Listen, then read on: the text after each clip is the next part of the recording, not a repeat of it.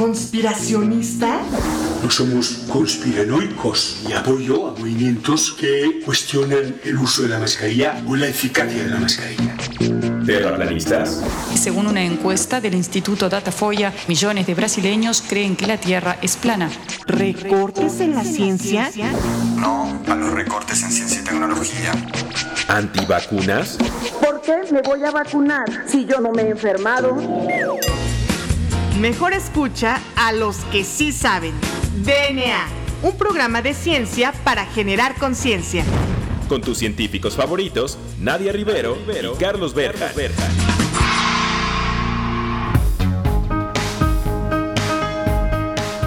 Hola, hola, hola, bienvenidos a un episodio más de DNA, su programa favorito sobre divulgación de la ciencia. Ya sabe, pásele aquí, pásele al changarro, donde sí sabemos, donde están los expertos, los científicos, los que les vamos a explicar la ciencia, para qué es, por qué la hacemos y para qué nos sirve en nuestro día a día. Soy la doctora Nadia Rivero y me acompaña el famosísimo doctor Juan Carlos Gómez Berga. Hola Nadia, ¿cómo estás? En un programa más de DNA, estamos muy felices, estamos muy agradecidos con Ciudadana 660 y pues eh, haciendo honor a nuestro programa, pues es un programa de ciencia para generar conciencia y eh, pues el día de hoy tenemos un programa muy especial porque vamos a invitar a unos amigos que también son divulgadores y que seguramente nuestros amigos los han visto, los han escuchado o seguramente han visto por ahí algún post o algún meme de eh, los que este, comparten. ¿Quiénes son, Nadia? Bueno, pues el día de hoy tenemos a un grupo que en lo personal me parece uno de los mejores exponentes como divulgadores de la ciencia, porque nos acompaña el día de hoy Biología Molecular México, así lo pueden encontrar en Facebook. Y nada más para que vean el calibre de nuestros invitados, pues tiene más de 126 mil seguidores en Facebook. Esto sería como si fueran Kim Kardashian de la ciencia, ¿no es así, Juan Carlos? Así es, acaba de salir el índice Kardashian de la ciencia y si tienes más de 500 seguidores, tienes un índice Kardashian mayor a uno, me parece. Bueno, pues ¿qué te parece si le damos la bienvenida a nuestros invitados, Rodrigo Moreno Campos y Ernesto Guerrero? Muy buenas tardes, chicos, ¿cómo se encuentran? Muchas gracias por aceptar nuestra invitación. Hola, ¿qué tal? Muy bien, muy contentos, muy felices de saber que somos los Kim Kardashian la ciencia. Hola, ¿qué tal? Buenas tardes, muchísimas gracias por la invitación y muy felices de estar aquí. Muy bien, pues empezando aquí este, y platicando con nuestros famosos compañeros divulgadores. Eh, Rodrigo, eh, ¿por qué no te presentas para que también el auditorio sepa quién eres? Porque eres un científico también que se encarga de divulgar. Claro que sí, pues yo eh, vengo de UNAM, soy de FES Iztacala, eh, me gradué, no recuerdo cuándo, realmente ya tiene unos años, pero salí del laboratorio del doctor Santiago Martínez Calvillo, que yo creo es uno de los mejores laboratorios de biología molecular, y afortunadamente de ahí este, pues logré obtener, una, bueno, ahí obtuve mi licenciatura y mi doctorado directo, y después tuve la oportunidad pues de encontrar a, pues ahora sí que chamba en el extranjero y tuve la oportunidad de llegar a San Antonio en donde realicé un postdoctorado con el doctor que se llama Myron Ignatius y estuve trabajando con cáncer infantil, eh, de específico radiomiosarcoma y trabajábamos con un modelo animal que es el pesebra. Y de ahí pues ahorita estoy en la Universidad de Rice en Houston y estoy realizando pues mi segundo postdoctorado esperando pues ya este pues ya algún día tener una posición. Como ya sabemos es súper complicado. Y pues nada más la página de biología molecular la inicié hace como, no sé, realmente siempre se nos olvida la fecha, porque, pero deberíamos de tener al menos como 10 años en Facebook, cuando empezó todo esto de, de abrir las páginas en Facebook, etcétera. Y pues nada más lo que hicimos fue que la inicié, la inicié porque pues realmente yo compartí mi contenido científico, ñoño, en mi perfil, obteniendo tres likes y dije, a ver qué pasa si hago una página web de lo que me apasiona. Y bueno, aparte tenía interés en las páginas web, sea, soy webmaster de hobby y aproveché y pues hice una página de biología molecular de Facebook, empezó a tener seguidores y pues simplemente se, se volvió como algo relativamente exponencial donde pues tenemos nuestra página en Facebook y nos gusta ahora sí que echar el cotorreo. Realmente es una página de divulgación muy relajada, que yo creo que eso les agrada a nuestro público, porque aparte publicamos memes y nos robamos memes de otras páginas de internet, entonces todos estamos muy contentos ahí este, pues sí, divulgando la biología molecular. Muy bien, y bueno, también nos acompaña Ernesto Guerrero. Ernesto, platícanos este, cuál es tu formación, preséntate ante nuestro auditorio, quién eres y cómo te incorporaste a Biología Molecular México. Ah, hola, buenas, muy bien. Eh, yo soy químico farmacéutico biólogo de la UNAM y pues bueno, después de la licenciatura yo entré al laboratorio del Instituto eh, de Investigaciones Biomédicas de la UNAM bajo la tutela del doctor Roberto Fernández Hernández. Y pues ahí eh, él, él, tenía de hecho relación con el doctor Martínez Calvillo, que fue donde estudió Rodrigo. De hecho, ahí fue donde nos conocimos, hice unos cuantos experimentos en su laboratorio. Eh, cuando terminé el doctorado, pues bueno, yo también intenté como ser parte de la investigación activa, sin embargo, encontré oportunidad en la industria. Entonces he trabajado yo creo que ya cerca de 10 años en la industria, eh, siendo como eh, ese asesoramiento científico. ¿Cómo entré a Biología Molecular México? Pues una vez eh, Rodrigo estaba dando una plática en los lives que usualmente son los, los sábados y pues bueno, en uno de esos lives empecé a criticarlo un poco en algunos datos y empecé a meter ahí un poco mi cuchara y pues ahí me reconoció porque estaba como criticando algunos resultados y fue cuando dijo, oye, pues en vez de criticarnos, mejor danos la información correcta, ¿no? O danos más ejemplos. Y de ahí me contactó, nos dimos cuenta que fuimos compañeros eh, un, por algún momento muy corto en un laboratorio y pues bueno, de ahí me jaló y pues estoy muy feliz porque me gusta mucho la, la vibra que tenemos. Qué padre, la verdad pasaste de ser el troll de las redes sociales a formar parte de los contenidos de Biología Molecular México. Y bueno, yo personalmente lo sigo desde hace ya unos siete años y me parece que es muy interesante eh, la propuesta que, que, que, tienen como la página, pero para tener en más contexto en nuestro auditorio, me gustaría que este, Rodrigo nos platicaras como cómo está este, eh, pues, dividida la página de Biología Molecular México, cuáles son este, como los servicios hasta cierto punto que, que, pueden encontrar en la página de Biología Molecular México, más allá del contenido de divulgación de la ciencia, que es muy importante, sin duda. Sí, claro, de hecho los servicios eh, van de la mano mucho de nuestra forma de divulgación. Por ejemplo, tenemos cosas súper sencillas como el hecho de que Uh, pues hacemos moléculas impresas en 3D de, de, lo que quiera. Entonces tenemos desde los RNAs de transferencia que todo el mundo conocemos en biología molecular, hasta, por ejemplo, llegamos a tener un ajedrez de moléculas de biología molecular. Entonces ya se imaginarán, en vez del rey o la reina, era un ribosoma, un RNA de transferencia.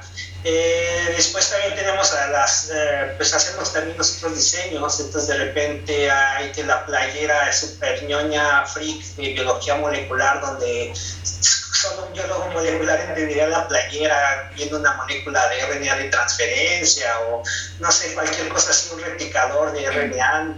Somos medio fans del RNA. Eh, también, por ejemplo, estamos viendo que pues muchos eh, chavos y en general estudiantes de universidad tienen como esas, ese deseo de seguir aprendiendo, no solo de, con sus clases. Entonces ahorita estamos dando estos tipos de workshop, donde estamos dando el workshop de métodos de biología molecular, estamos dando de bioinformática, ahorita en mayo vamos a tener uno de, de temas electos, entonces queremos como simular esta sensación de, de cuando nosotros tomamos nuestros, ahora sí que lab meetings, donde nos reuníamos y revisábamos papers, pero pues tenemos como los papers eh, ahora sí que de nivel de 2020 para acá, para revisar, hacer revisiones, por ejemplo, de, de lo nuevo sobre RNAs de, no sé, del ribosoma, pero sí, estamos dando revisiones, todo eso. Entonces tenemos desde servicios de asesorías, workshops, playeras, todo lo que se imaginen tratamos de tenerlo y sobre todo, pues lo, lo, único es que tenemos ahora un tipo Netflix, donde pues estamos subiendo videos nuestros y nuestros seguidores de, pues ahora sí que, que nos apoyan más, hacen un aporte y se vuelven miembros en nuestra página y tienen acceso pues ahora sí que al Netflix de biología molecular, donde pueden revisar sus videos favoritos a la hora que quieran. Ernesto. Sí, también, eh, bueno, estamos muy diversificados aparte de todo eso. Muchas veces tenemos nuestro, bueno, tenemos nuestro canal de Discord, en el cual también ahí tenemos como cierta asesoría, porque, bueno, creo que a ustedes les pasó que muchas veces estábamos en el doctorado, en la maestría, haciendo alguna nuevo, bueno, pues, no sé, alguna lectura de algún artículo y de repente se nos trababa y alguien sabe esta técnica o qué quiere decir este resultado. Entonces muchas veces, pues bueno, estamos nosotros ahí como, una, como cierta comunidad en el cual nos apoyamos entre todos, lo cual es genial porque pues sí, tenemos nuestras clases en el doctorado, en la maestría y muchas veces como que nos quedamos medio sesgados, ah, caray, no lo entendí y qué hago, con quién me acerco y pues bueno, ahí es la comunidad que tenemos personas, yo creo que nos siguen desde preparatoria hasta doctorado o postdocs, entonces eh, alguien va a saber contestarte en algo que tengas, en alguna técnica. Entonces hablamos también del último artículo como de técnicas también, o sea, estamos muy, muy diversificados en ese aspecto cada vez estamos intentando agregar más gente y básicamente lo hacemos por pasión. Todo lo que decía Rodrigo de adquirir estas moléculas de las PDBs y demás es muy, muy eh, simbólico realmente para mantener nuestra plataforma, lo cual creo que es la esencia de la difusión científica, el amor al arte. Así es, de hecho, en muchos este, divulgadores eh, lo hacemos casi por amor al arte. Ahorita eh, platicamos en la siguiente sección la importancia de divulgar. Pero bueno, nosotros en nuestro programa, eh, por lo general con los invitados, lo que hacemos es decirles que nos den alguna recomendación al final y una pregunta que es muy difícil, que es su canción favorita. Entonces, bueno, en esta, en esta ocasión vamos a dividirlos. Entonces, Ernesto, ¿nos podés decir cuál es tu canción favorita? Sí, bueno, eso para mí es muy fácil saber cuál es mi canción favorita. Mi hija se llama Minerva y la canción se llama Minerva y es del grupo Deftones, es una canción un poco rockera y pues bueno, esa es la que, la que más me representa, habla de la diosa de la inspiración y pues en este caso se lo puse a mí. Muy bien, vamos a escucharla.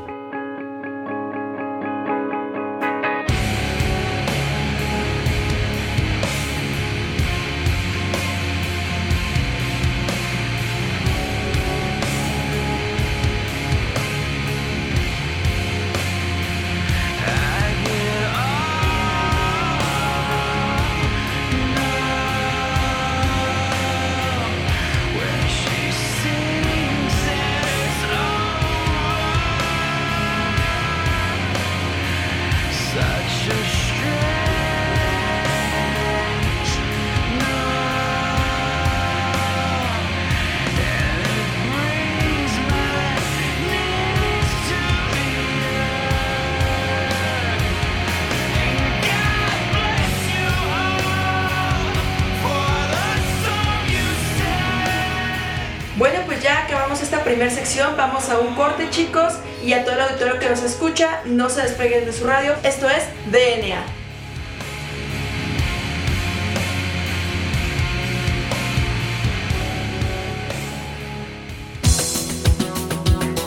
Volvemos en menos de lo que tus genes se traducen a proteínas.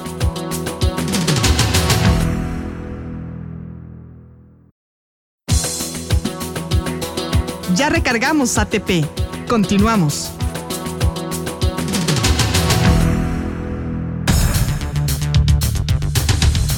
Muy bien, pues ya regresamos a DNA. Recuerden que estamos platicando con dos miembros de Biología Molecular México, una página de divulgadores de eh, la ciencia y de divulgadores sobre todo enfocados a biología molecular y lo difícil que es. Eh, entonces me gustaría preguntarles, eh, Rodrigo, Ernesto, ¿cómo ven ahora esto de la divulgación? Porque ahora ya pasó a ser parte de una exigencia del CONACYT y del SNI y estamos viendo que tal vez esté como medio institucionalizando, se esté haciendo nada más por hacer una página y tal vez no sea lo necesario o no sea la manera en la que se tiene que divulgar. ¿Qué opinan de eso, Rodrigo? Ah, está complicado realmente porque creo que la difusión empieza con la pasión, ¿no? Entonces en el momento en que te obligan a hacer algo que no te gusta, ya ahí termina tu pasión y lo haces por puro requisito. Entonces, pues ahorita ya se ve que estamos teniendo ahí como el aumenten el número de divulgadores que tienen uno o dos seguidores, que nada más le pasan el link a las tías, eh, que el, link dura 10 días y con eso se, se sube al CONACYT. Y el CONACYT no tiene modo de regular pues el link de, de un día que se compartió a las dos tías de, de, la familia. Entonces creo que pues todo empieza desde la pasión, pero no, o sea, también hay que pues, entender que no está mal, o sea, pues al menos este, tal vez se puede decir como obligar al investigador que no difunde su ciencia, en principio es una buena idea para que los científicos que no tienen la pasión por divulgar, pues empiecen a entender que es importante eh, pues divulgar el conocimiento tan importante que debe de haber en sus investigaciones, ¿no? Y, si, y pues esta frase, ¿no? Tan famosa de que debes de tener la capacidad de hacer entender a tu abuelita cualquier tema que haya si eres bueno, ¿no? Entonces yo, yo siempre tengo como en mente eso, tratar de explicar este nivel. Siempre estamos en biología molecular explicando con manzanas, así como súper básico, porque, digo, de repente Ernesto y yo siempre decimos en los en como de, bueno, no tan con, manzanas, porque llega un punto en la complejidad es necesario que pues al menos sepamos en lo básico de biología a nivel uh, preparatoria, ¿no? O sea, no, tampoco nos vamos a ir tan básico, pero sí tratamos de que todo el mundo nos entienda y nos encanta hacer analogías, que es algo así, de repente estamos tardándonos en los porque estamos haciendo analogías para pues para generar, para generar el, entendimiento de cosas que parecen complejas, pero al final resultan muy sencillas. Pues esperemos que algunas de estas páginas que empiecen con un seguidor pues den, pero creo que las páginas que tienen la pasión son las que finalmente por selección natural van a lograr eh, pues mantenerse como, como hemos sido, por ejemplo, nosotros ustedes.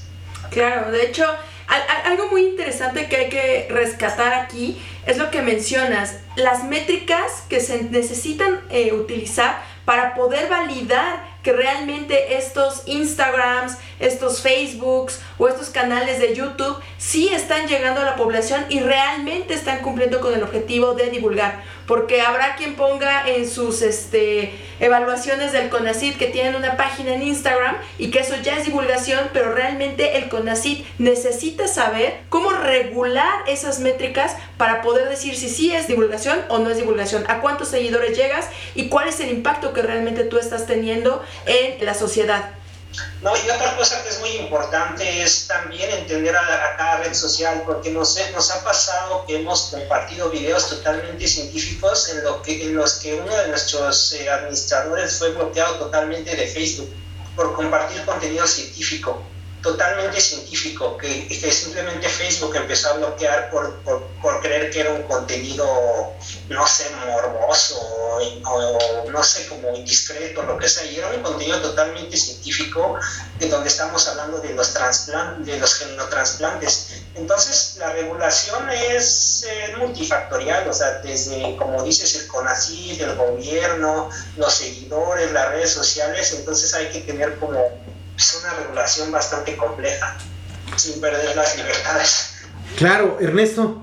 Sí, la verdad es que también otro, otro factor que sí afecta es que, pues bueno, eh, muchos de estos enlaces que están sacando de difusión científica, eh, antes de entrar a biología molecular ya me dedicaba a buscar y tenían dos, tres programas y se caían, ¿no? Entonces yo creo que también es un reconocimiento a ustedes porque hacen difusión científica, tienen bastantes programas semanalmente tienen ya sesenta y tantos o algo así. Eso, eso es genial. Yo creo que si vas a meterte en esto, tienes que continuar, ¿no? Tienes que continuar en este, en este mundo, porque la verdad es muy satisfactorio cuando de repente te dicen, ¿saben qué? Pues ya entendí por fin esta parte de la célula, ya entendí cómo se llevaba a cabo esa transcripción súper específica. La verdad es de que eso es muy enriquecedor en esa parte. Eh, yo ah, estaba buscando unos cuantos datos de lo de difusión científica. Ahorita algo de lo bueno de la pandemia, se podría decir, bueno, dentro de todo lo catastrófico, pero bueno, eh, algo bueno que sucedió con la pandemia es de que antes los mexicanos confiaban, eh, el 50% de los mexicanos confiaban en científicos y ahorita estamos en 91%. Y no lo digo yo, es un artículo de Forbes que salió en diciembre del 2021, o sea, no estamos tan lejos de eso. Y cerca del 60% de los mexicanos se siente inspirado por algún médico o científico para tratarse de, y dedicarse a la ciencia. Esas cifras son muy alentadoras, sobre todo porque creo que va a quedar el mundo en buenas manos, porque realmente lo que va a hacer falta en el futuro pues van a ser científicos, van a hacer falta eh, de las carreras STEM y qué bueno que este tipo de iniciativas que estamos teniendo, tanto DNA como ustedes con Biología Molecular México, estén ayudando a motivar a las vocaciones científicas de niñas y niños para que se puedan dedicar a la investigación. Así es, y algo que me gustaría retomar aquí para que lo discutamos es, ¿ustedes cómo ven la, la ciencia en México está UNAM centrizada, ¿no? Entonces, bueno, la UNAM es un instituto muy grande, ¿no? Es una institución que, que tiene muchísima investigación, ¿no? Afortunadamente. Pero, ¿cómo ven? Porque ahora que se haga la divulgación, a final de cuentas va a ser podcast de la misma UNAM, van a ser, este, pues, conferencias de la misma UNAM, y entonces no sé si, si sea bueno o malo que se vuelva otra vez a concentrar la divulgación en unas cuantas voces, como ha sido hasta ahorita. ¿Cómo lo ven? ¿Qué opinan, Rodrigo? Pues afortunadamente existen las redes sociales, entonces así estés eh, una, una centrificada o esa palabra que, que comentaste, yo creo que es inevitable pues la existencia de las redes sociales. Entonces nuevamente va a pasar lo mismo que por pura selección natural vamos a tener las redes sociales de, que le gustan a la mayoría de las personas y van a, van a elegir a sus, pues sí, ahora sí que a sus divulgadores de ciencia favoritos y también pues van a elegir a redes sociales modernas, de, que son, pues que tienen buena fama, entre otras cosas. Entonces, nosotros hemos notado eso mucho, hay mucho divulgador de ciencia de la old school, ahora sí que se puede decir de, Sí, claro. de millennials para atrás, que, que, que a veces su divulgación es muy retro, se podría decir, o sea, y su, su forma de comunicación es a base de una red de correos electrónicos, de una tecnología pues que ya no es, y de hecho nosotros en biología molecular por eso también es interés de unificar a todos los científicos relacionados en esta rama y realmente creo que unificar es la palabra, pero con libertades y utilizando, y siendo sujetos de la selección natural de las redes sociales, así como los mismos memes, ¿no? O sea, por más que hagas tú un meme bonito, si no es viral, pues no la haces. Claro, hay que ser carismáticos en esto, en este sentido y, sobre todo, pues a veces te toca que, bueno, no tienes el carisma y no, no tienes como la sencillez, entonces al igual esa no es la herramienta y hay que buscar alguna otra. Y oye Ernesto, y que bueno, a final de cuentas, hablar de biología molecular en Facebook, pues no es tan trivial, a lo mejor hay algunos troles, o a qué se han enfrentado ustedes como divulgadores desde su punto de vista. Sí, yo creo que justo acabas de tocar el punto, ¿no? O sea, debemos tener mucho cuidado y conciencia de qué es lo que estamos poniendo, porque las redes sociales son muy crueles, se podría decir, hasta cierto punto. Este, si, te, si te llegas a equivocar en un dato, y nosotros somos los primeros que estamos revisando nuestros memes o nuestras revisiones, porque también subimos revisiones de artículos, pero le decimos al compañero de al lado, le damos el codazo, le decimos, oye, ¿sabes qué? Acabas de meter la pata, ¿no? Y, y nosotros no somos así como los becarios de ciertas páginas de noticias, entre comillas, que suben así eh, noticiarios y demás, que suben según información científica y las ves y te da pena. Pues imagínate nosotros, ¿no? Que estamos diciendo que somos eh, que estuvimos involucrados en la ciencia, algunos están, siguen involucrados en la ciencia y meter la pata, pues es yo creo que de los retos más difíciles que tenemos, la crítica, y además estamos hablando a veces de temas que no somos expertos, nos estamos diversificando, llamando cada vez más personas, pero esa es la crítica que, que no- nos puede matar. Un meme se puede hacer viral, pero por dos razones. Una por la asertividad o por lo gracioso y lo correcto que sea, u otra porque te estás, eh, metiste la pata y de ahí te agarran, ¿no? Entonces, eso yo creo que es como de las partes difíciles que, que nos toca a nosotros como difusores y además de que lo tomamos muy relajado. Tratamos de explicar alguna técnica con, algún meme y eso se vuelve viral y hasta nos han puesto en los memes. Por fin entendí esta técnica que no sabía que, no sabía que la carga negativa funcionaba así en el DNA, ¿no? Entonces, es, este, es, es, es, un- es, eh, alentador, pero también hay que tener mucho cuidado y responsabilidad Así es. Y pues bueno, pues llegamos a la parte final de, de nuestro programa. Ahora le preguntamos a Rodrigo, Rodrigo, ¿por qué no le recuerdas a todo el auditorio dónde encontrar Biología Molecular México? Y de pasada, no- ¿por qué no nos dices tu eh, canción favorita? Sí, claro, de hecho tenemos ya varias redes sociales, la principal es Biología Molecular México, así escrito en Facebook, salimos luego luego, ya tenemos Twitter, que es lo mismo, Biología Molecular México, y Instagram pues está asociado al Facebook, entonces por ahí andamos también, y nuestra página web es www.biologiamolecularmexico.com, y a mí me gusta mucho la música electrónica, y me gusta ese género, se llama Silence de DJ Tiesto, Muy bien, pues vamos a escucharla.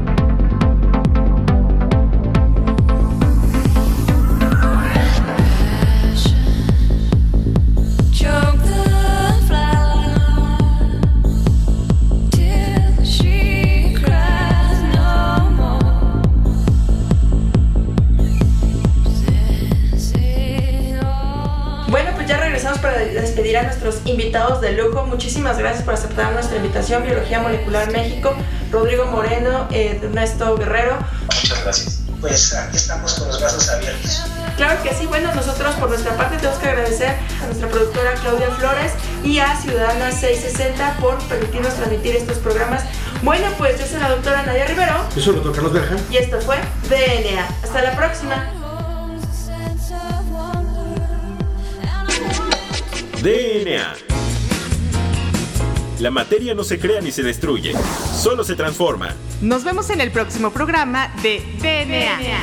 Un programa para generar conciencia.